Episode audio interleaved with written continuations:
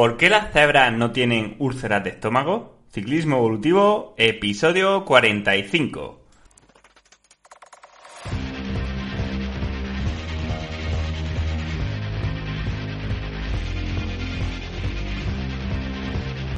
Hola, bienvenidos y bienvenidas a un nuevo episodio del podcast Ciclismo Evolutivo. Ya sabéis, el podcast donde unimos la ciencia con la práctica y la experiencia real para ofrecerte información útil de verdad acerca de entrenamiento, nutrición, psicología y en definitiva todo aquello que pueda hacerte mejorar el rendimiento y la salud. Y en el episodio de hoy quiero hablaros de la mente, quiero hablaros de las emociones, quiero hablar de psicología, pero todo esto por supuesto relacionado con el rendimiento y utilizándolo para conseguir nuestro máximo potencial. Bien. Hace poco, en una entrevista que, me hizo Sebas para el podcast de Trillion y otras drogas, hablé un poco, dije las bases del modelo de alostasis, este modelo por el cual nuestras percepciones del mundo, cómo nos tomamos las cosas, nuestras emociones, al fin y al cabo, influyen en la respuesta que el organismo tiene ante un estresor. Y al incidir en esta respuesta se pueden maximizar o reducir las adaptaciones y la fatiga previa ante un determinado estímulo como puede ser un entrenamiento, un largo día de trabajo, un, enfado, etcétera. Bien, recapitulando un poco, lo que venía a decir es que hasta ahora la visión que hemos tenido del estrés o del proceso de, de respuesta a este estrés ha sido una visión eh, puramente física o biológica, ¿vale? Podríamos decirlo también como mecanicista o matemática, donde se veía el estrés como algo puramente físico y la respuesta del organismo ante este estresor, pues como algo ya predefinido según la magnitud del estresor que afectaba a nuestro cuerpo, la respuesta de nuestro organismo para compensarla y mantener la homeostasis corporal, o sea, las condiciones necesarias para la vida, pues digamos que se equilibraban. Así, un estímulo de, pongamos por ejemplo, 5 en una escala inventada, generaba una adaptación de 5 en el organismo para prevenir futuros daños y generaba una fatiga o un desgaste de 5. Bien. Esta visión inicial del estrés del científico Hans Selye, del cual hemos hablado bastante, veía la respuesta al estrés como algo pues puramente mecánico, imaginemos como un receptor de radio donde hay circuitos de, de entrada de información, circuitos de procesamiento y circuitos de salida. De hecho, esta teoría la realizó pues con el apoyo, con la ayuda de, algunos ingenieros. Y la verdad es que tenía bastante sentido, ya que el organismo, cuando realiza una adaptación para un determinado estresor, lo hace de una forma muy, muy precisa se segregan las hormonas en las cantidades adecuadas, en el momento adecuado, para que sea cual sea la circunstancia o la, digamos, el estresor en una persona sana, nunca acaba habiendo daño. Esta visión puramente biológica de proceso de adaptación o de respuesta ante un estresor, pues nos permitió generar modelos de adaptación, modelos de respuesta al organismo, como por ejemplo los típicos modelos de entrenamiento actuales, los los modelos de, de Bannister,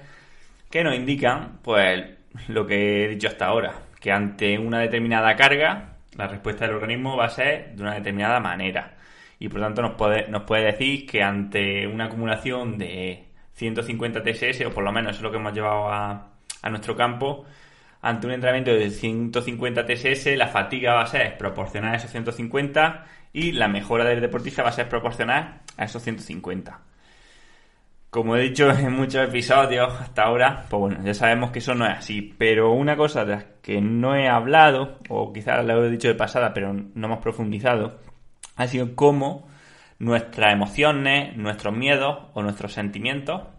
digámoslo así, nuestra parte psicológica, es capaz también de influenciar esta respuesta al estrés.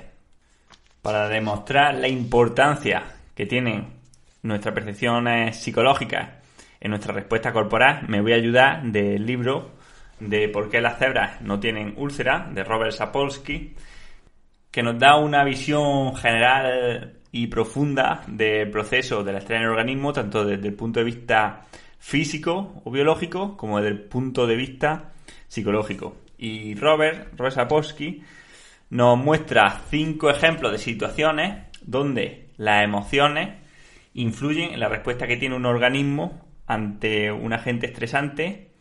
y esa respuesta, bueno, tratar de llevarla a nuestro campo, a nuestro entrenamiento como ciclistas, como corredores, para poder aprender y que nos sirvan en, en nuestra preparación física.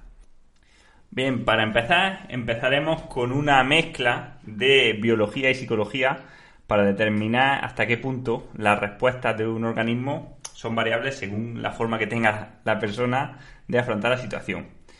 En este caso, nos pone el ejemplo de un fisiólogo eh, llamado Jay Weiss que hizo experimentos con ratas en los años 50. En el experimento, a una serie de ratas se le aplican corrientes eléctricas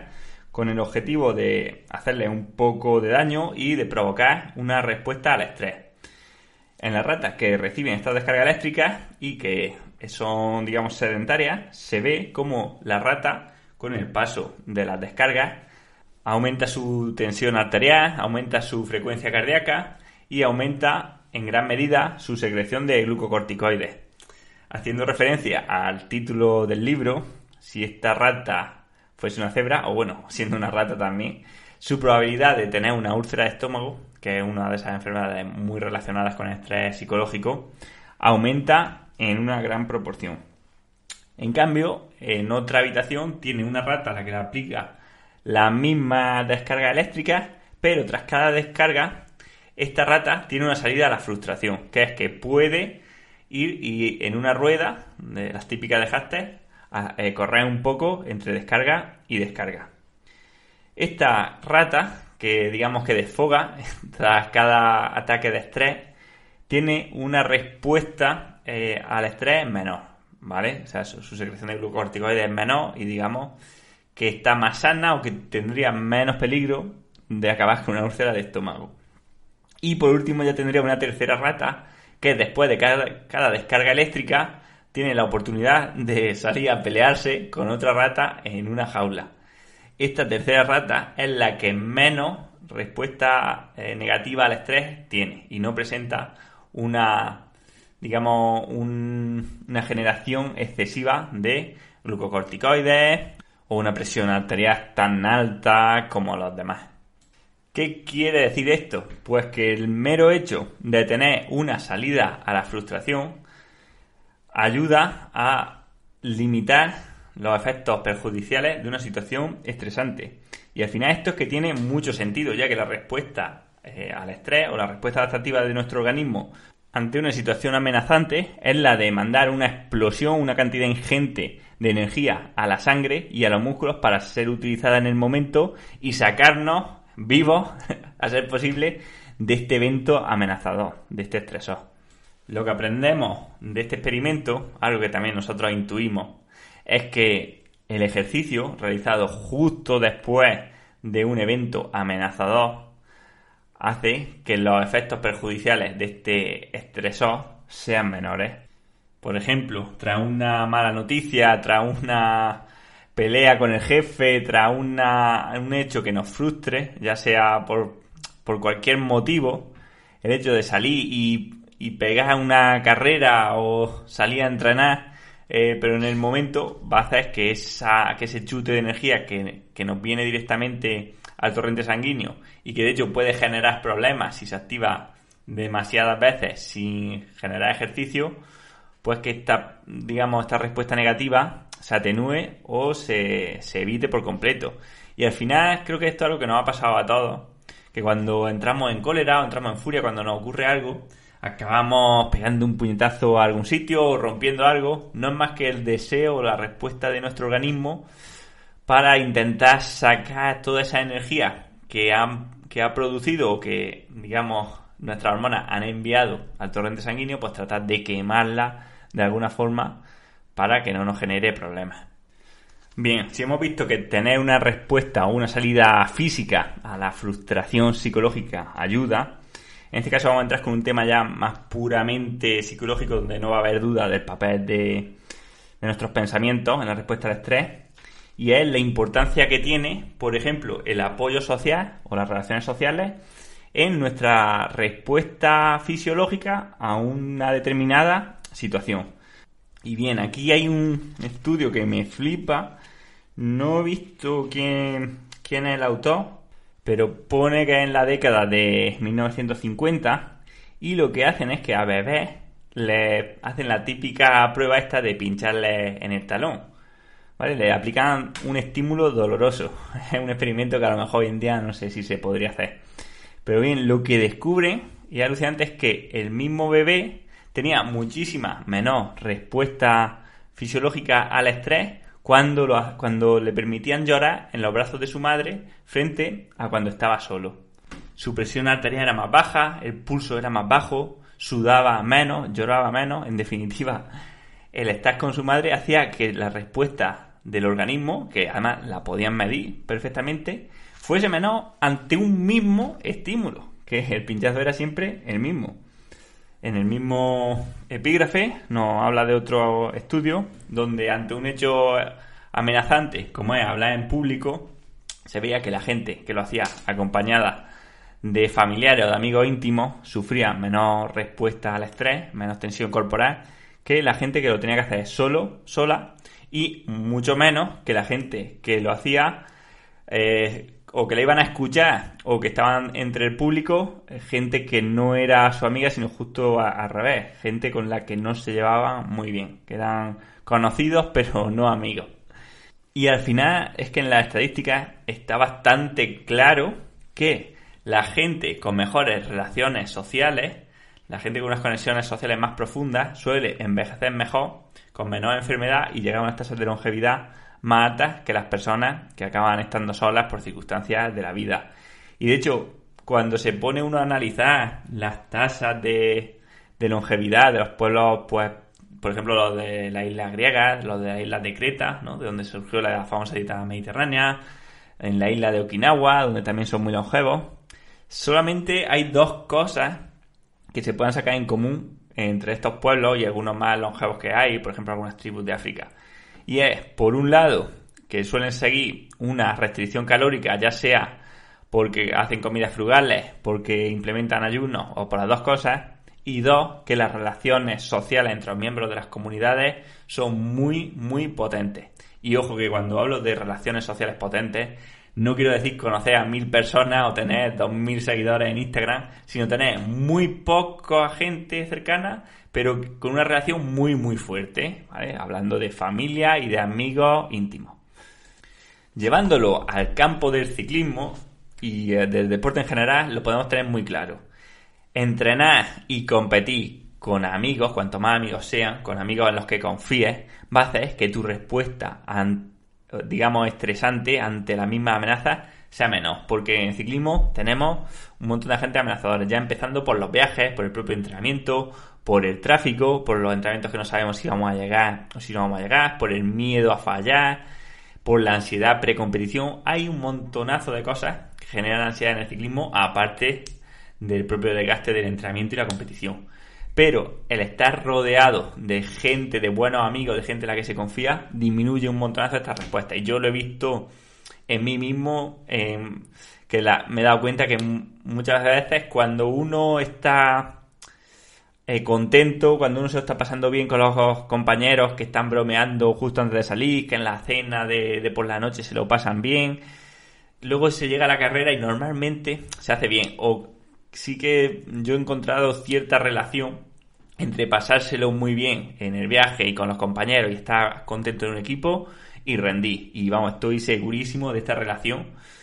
que como digo, no, he hecho un estudio científico para probarla, pero no me hace falta porque yo lo siento así, lo, es que lo veo tan claro. Además, los que compitáis a nivel así importante, a nivel máster, a nivel amateur, o si estáis escuchando a algún profesional, pues me gustaría que lo pusierais en comentarios si pensáis que esta situación de verdad se da, porque yo sí que estoy convencido de que no en el 100% de los casos, pero en general las cosas salen bien cuando uno se lo pasa bien fuera de la bici. Otro aspecto mental que influye en la respuesta adaptativa que tenemos ante un estresor es la capacidad de predecirlo. Si recordáis el experimento de Weiss, del que he hablado hace unos minutos, de los estímulos eléctricos a las ratas, también eh, se hizo una prueba que consistía en que a determinadas ratas, antes de aplicarle la descarga eléctrica, unos segundos antes, se les avisaba con una campanilla, ¿vale? La descarga eléctrica era la misma y además la frecuencia era idéntica que a las ratas a las que no se les avisaba. Pero comprobó que a las ratas que se les avisaba con antelación de esta descarga sufrían una respuesta eh, estresante menor ante esa misma descarga. Y es que al final estos avisos generan la percepción de que somos capaces de predecir algo. Por ejemplo, si sabemos que todos los días en la circunvalación de Madrid a las 7 y media hay una cola de 4 kilómetros y que vamos a tardar media hora en el atasco, pues seguramente el primer día vamos a tener una respuesta estresante, pero conforme lo vamos normalizando y siempre es el mismo estímulo, siempre el mismo estrés del atasco, llega un punto donde la respuesta o digamos el estrés que nos supone este atasco cada vez es menor y menor. Esto también, por ejemplo,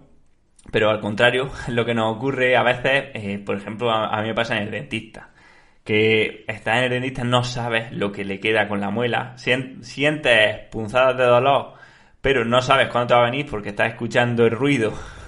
pero no sabes en qué momento va digámoslo así, a, darte en el nervio o a sentir esa punzada de dolor, no sabes cuánto queda y esa incapacidad de predecir, de saber lo que queda o cuánto va a venir el dolor, genera muchísimo estrés, muchísimo miedo, más allá en sí de, del dolor real de la intervención, que, que a veces tampoco es tanto el dolor real, pero es mucho más el miedo que pasamos ahí que lo que realmente sufrimos. Por tanto, la incapacidad de predecir algo nos genera una respuesta al estrés y por el contrario, la capacidad de predecirlo, siempre y cuando se avise con el tiempo adecuado, va a disminuirla. Pero claro, no nos va a servir saber algo con una antelación, por ejemplo, de milésimas, porque no nos va a dar tiempo a, prevenirlo, entonces la respuesta va a ser la misma. Ni tampoco nos va a servir saber algo con horas o días de antelación, ya que no lo vamos a pensar y no vamos a estar preparados para ello. Según el evento, vamos a necesitar saberlo con una antelación adecuada. ¿Y cómo podemos llevar esto al ciclismo o al entrenamiento deportivo? Pues siendo muy conscientes, por un lado, de la importancia que tienen las rutinas a la hora de, de cualquier planificación o de cualquier deportista que se lo tome en serio. Y es que cuando encajamos algo en nuestra rutina,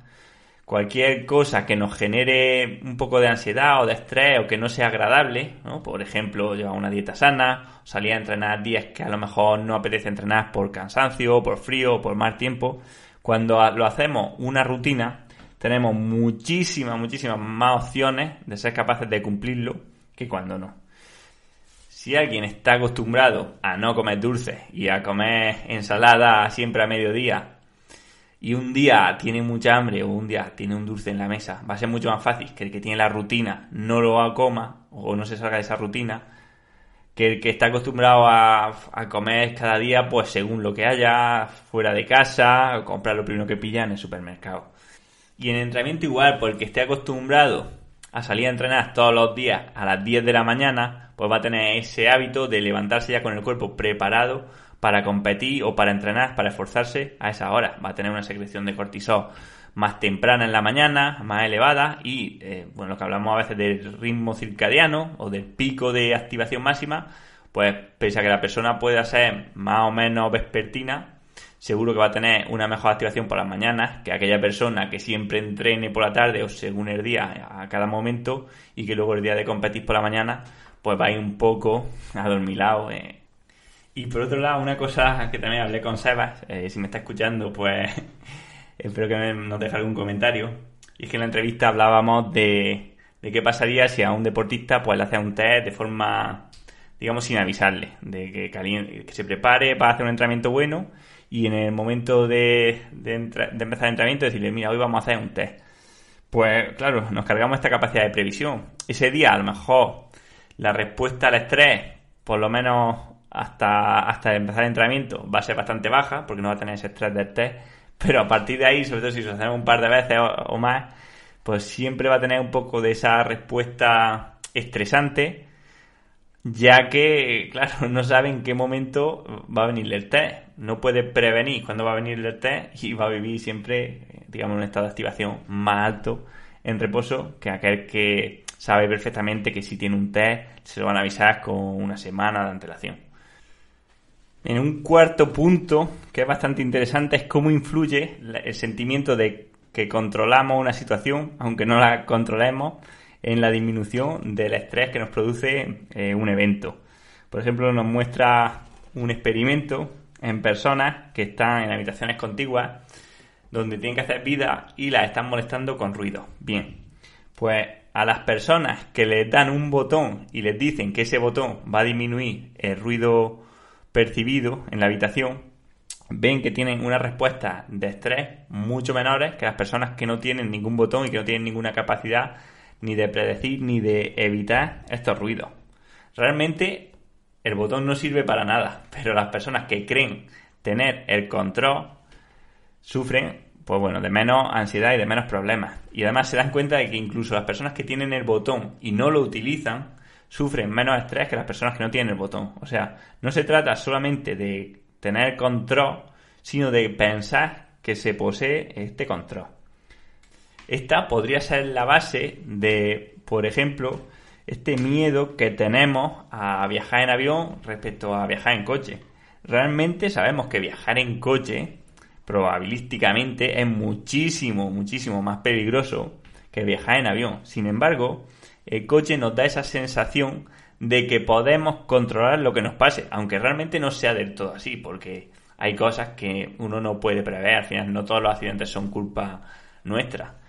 Hay un montón de cosas que pueden aparecer durante la calzada. Pero esta sensación que tenemos de llevar el control es la que hace que nos sintamos mucho más cómodos, tengamos menos estrés viajando en coche que haciéndolo en avión. Estudios en ratas han demostrado que el estrés que sufre una rata tras obligarla a correr en una cinta es muchísimo más alto que el que sufre si corre de forma, eh, digamos, voluntaria, por, por, gusto. Y esto estoy convencidísimo de que lo podemos aplicar tal cual a humanos y es motivo por el que la gente que empieza a hacer deporte con objetivos, digámoslo así, dudosos como mejorar la salud, bajar de peso, etcétera, pero sin disfrutar del proceso, sin disfrutar del deporte realmente, lo acaba dejando. ¿Por qué? Porque el deporte se convierte en un agente estresor más, algo desagradable. Mientras que alguien que haga deporte, que haga ciclismo o el, deporte que sea, por diversión, por el mero hecho de hacerlo, por esa recompensa intrínseca, no va a tener ese estrés, esa amenaza y por tanto, aparte de tener los mismos beneficios, va a tener muchísima, muchísima menor fatiga después de realizar el ejercicio. Esto nos deja dos cosas muy claras que hay que grabarse a fuego. Por un lado, la importancia que tiene el disfrutar de cada entrenamiento y no solo de los entrenamientos, sino del propio proceso, el propio camino de conseguir máximo rendimiento. Que como he dicho varias veces, no solamente son cosas bonitas, no solamente entrenar, también hay que sacrificarse, hay que a veces pasar hambre, o hay que salir a entrenar cuando las condiciones son un poco feas. Pero el disfrutar este camino, desde luego, va a disminuir muchísimo la respuesta estresante en nuestro organismo y por tanto vamos a acumular menos fatiga con los mismos estresores con, con, el mismo entrenamiento y la misma dieta. Y por otro lado, tenemos que ver lo importante que es dar cierta sensación de control al deportista. ¿Y cómo podemos darle esta sensación de control? Pues dejándole un grado de libertad en la serie, que el deportista sienta que en el momento que él decida bueno, cuando llega al máximo, pero que él tiene al final la última palabra a la hora de disminuir el ritmo o de subirlo un poco más, que tiene, que puede hacer caso a sus sensaciones y que el entrenamiento no sea eh, totalmente rígido y que si el deportista siente que va muy bien y que quiere aumentar el ritmo, lo puede hacer, eh, a lo mejor en la última serie, y que si siente que no puede con ese ritmo, que no es el fin del mundo, que tenga esa cierta libertad para, para disminuir el ritmo, porque al final, al fin y al cabo, lo que yo digo a mis deportistas, sobre todo cuando hacemos series de tope, es que el cuerpo nunca es el mismo de un día para otro, cambian muchísimos factores, pero mientras el esfuerzo sea máximo, las adaptaciones también lo van a ser, ya que un esfuerzo máximo implica un estrés, un grado de ruptura de la homeostasis máximo en el organismo. Por tanto, de aquí estas dos conclusiones que yo creo que, que son para grabárselas a fuego. Disfrutar y tener libertad. Por otro lado, también en este mismo punto nos muestra, pues bueno, en un estudio con ratas, ¿no? Como las ratas que se ganaban la recompensa corriendo la comida, la disfrutaban más y también extrapolable a los humanos y es que controlar o ser capaces de controlar la recompensa que se obtiene de algo sabe mucho mejor que cuando las recompensas nos vienen gratis y esto es algo que todos sabemos cuando alguien trabaja muy duro por conseguir algo se siente mucho mejor que cuando le viene solo. Si no fuésemos al ciclismo, pues bueno. Cuando alguien lucha durísimo por llegar, eh, que os digo yo, a 5 vatios kilómetros o por terminar la quebranta hueso, o por hacer top 20 en una marcha de mountain bike que tiene 13 o sea, cuando lo has peleado durante muchísimo tiempo, muchos meses, es muy duro y te ha costado, el sentimiento de felicidad es inmenso, inconmensurable, indescriptible. Mientras que otra persona, que a lo mejor tenga una genética más privilegiada y haga ese mismo resultado, o alguno mejor, pero sin habérselo currado tanto, sin haberse cuidado realmente la comida, aunque esté teniendo mejores resultados que nosotros en las clasificaciones, no quiere decir que esa persona esté siendo más feliz, ni mucho menos, ni esté más contenta que nosotros, ¿vale? Entonces, eh, digamos que el grado de satisfacción personas que uno va a sentir siempre va en relación al nivel de esfuerzo que ha tenido que hacer para conseguirlo. También aquí hace un inciso y es que tener la sensación de que tenemos el control de todo y que todo depende de nosotros no es bueno porque hay un montón de cosas en la vida que no dependen de nosotros. Como, digo, lo primero la genética, pero a partir de ahí la mala suerte existe, claro que existe. Eh, la aleatoriedad existe. A veces las cosas salen bien cuando no deberían haber salido tan bien y a veces salen mal cuando deberían haber salido bien. La vida no es justa y no nos debe nada. A veces pues bueno, uno puede trabajar muy duro, hacer las cosas muy bien y que las cosas salgan mal. Por eso, hasta cierto punto, ser conscientes de que no todo depende de nosotros, pero sí gran parte y por lo menos que nos quedemos con la sensación de que todo lo que depende de nosotros lo hemos hecho y ya lo que no hemos podido controlar, pues bueno. Y por último, otro pensamiento que influye de forma alucinante en nuestra respuesta al estrés, además es súper interesante, es la percepción que tenemos de si las cosas están mejorando o disminuyendo. Aquí volvemos a los experimentos con ratas, que las pobrecillas tienen el cielo ganado. Bien, en este experimento se coge a dos ratas y son sometidas a una serie de descargas eléctricas. A una rata se le dan 10 descargas eléctricas por hora, mientras que a otra le aplican 50 descargas eléctricas por hora, o sea, la tienen frita. El segundo día Ambas ratas reciben 25 descargas eléctricas por hora, las mismas, y siguen así el resto de días. ¿Qué rata pensáis que sufre una mayor respuesta de estrés? Pues obviamente la rata que pasa de 10 descargas a 25 sufre muchísima mayor respuesta que la que pasa de 50 a 25. ¿Por qué? Porque la, la que pasa de 50 a 25 estaba tan acostumbrada a lo malo que pasa a 25 descargas, para ella es como un regalo. En los humanos pasa parecido. Cuando tenemos una enfermedad o una lesión con un dolor muy agudo, el simple hecho de que el dolor disminuya lo vemos como algo positivo, algo que nos alegra, que por supuesto no nos genera estrés, lo vemos como un medio que nos lleva a la recuperación. Y sin embargo, seguimos teniendo dolor, pero este dolor ya no nos genera una respuesta al estrés tan acusada como alguien que sufriese ese mismo dolor, pero que viniese de que el día de antes o los días previos hubiese tenido cero dolor. Al final, la percepción de que las cosas están empeorando aumenta mucho el estrés que sufrimos por este evento y la percepción de que las cosas están mejorando disminuye mucho el estrés que nos genera el organismo. ¿Adivinamos dónde ocurre esto? Efectivamente, muchas veces en las competiciones o a veces en las series, cuando se empiezan los puertos a tope, a tope, a tope, que uno empieza agonizando a muerte y cuando se llega a un umbral del dolor, en el cual cualquier disminución pequeña del ritmo va a hacer que nos encontremos muy bien y seamos capaces de, sostenerlo. ¿Por qué? Porque veníamos de sufrir tantísimo que esa pequeña disminución del dolor hace que veamos a Dios, que veamos que, que al final las cosas están yendo bien, que uno va mejor de lo que iba al principio.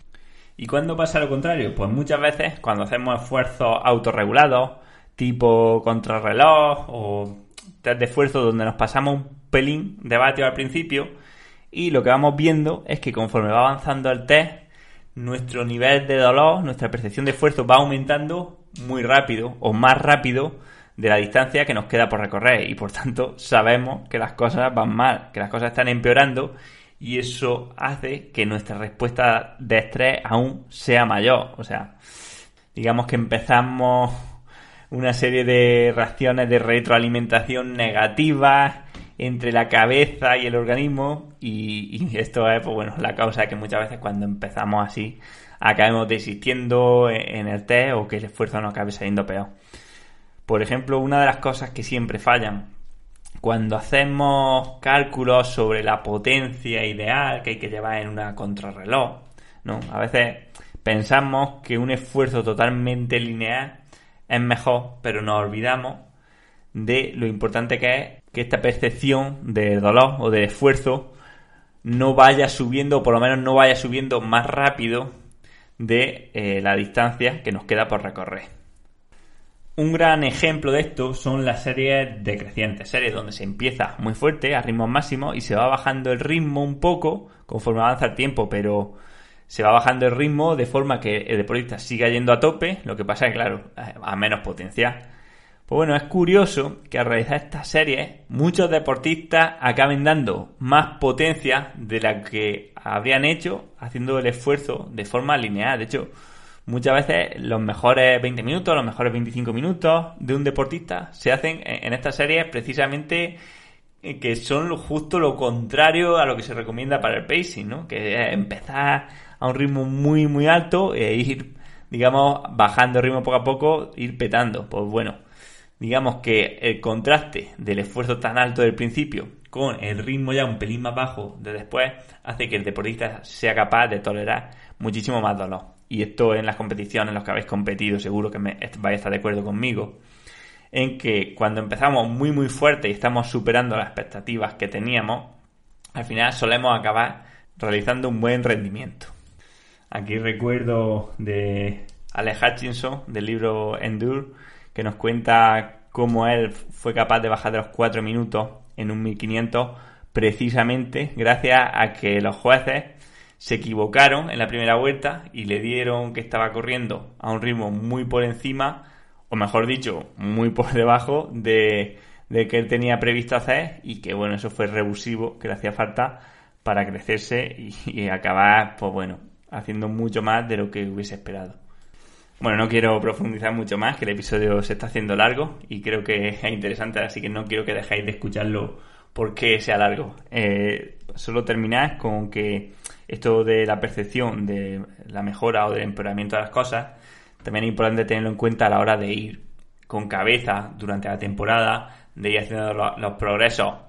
quizás más lentos, pero más seguros, y que sintamos durante más tiempo que el cuerpo va mejorando porque al final no hay nada peor, sobre todo para la gente que no está acostumbrada a competir o que no lleva muchos años de experiencia, no hay nada peor que a ver cómo uno se estanca y empieza a retroceder. Por lo tanto, paciencia, ¿vale? Intentar ir mejorando con la mínima carga posible que nos permita una mejora sostenida en el tiempo y dejar que, bueno, que este sentimiento de que las cosas mejoren, pues dure más tiempo. Y bueno, hasta aquí el episodio de hoy. Y nada, para terminar me gustaría deciros algunas cosas. La primera, que si os ha gustado, pues que me lo hagáis saber. Y que la mejor forma de hacerlo es compartiendo el episodio pues, con vuestros amigos, vuestros compañeros de grupeta o de peña o de otros deportes. Porque creo que lo que he hablado en este episodio, pues bueno, se puede extrapolar a todos los ámbitos de la vida, no solo al deporte y que es bastante interesante. Yo creo que puede ayudar a bastante gente. Entonces, bueno, ya que está grabado, pues bueno, cuanta más gente le llegue, mejor también que me dejéis vuestros comentarios con vuestras experiencias personales, qué os parece o cómo resulta a vosotros esta sensación de tener control, de si las cosas mejoran o si no, el contacto social, si sentís que cuando estáis bien con los amigos, con el equipo, rendís más, etcétera, pues bueno, yo creo que podemos tener un buen debate tanto en los comentarios del podcast como en los comentarios de, del grupo de Facebook. Y también eh, recordaros que os podéis suscribir a mi lista de correo electrónico donde os mando correos pues conforme vaya publicando episodios o vídeos en YouTube, eh, artículos, blogs, etcétera. Así que nada más, eh, hasta aquí el episodio de hoy y nos escuchamos la próxima semana. Eh, yo soy Manu Solarjona y esto es Ciclismo Mientras bebamos el vino que tal vez de noche nos haga aullar. Mientras tras una delgada pared haya gente amándose en un jergón dirán que todos los ciclos de ayer ya son los ciclones hoy, pero no, no, no, yo no me voy. Seguir escribiendo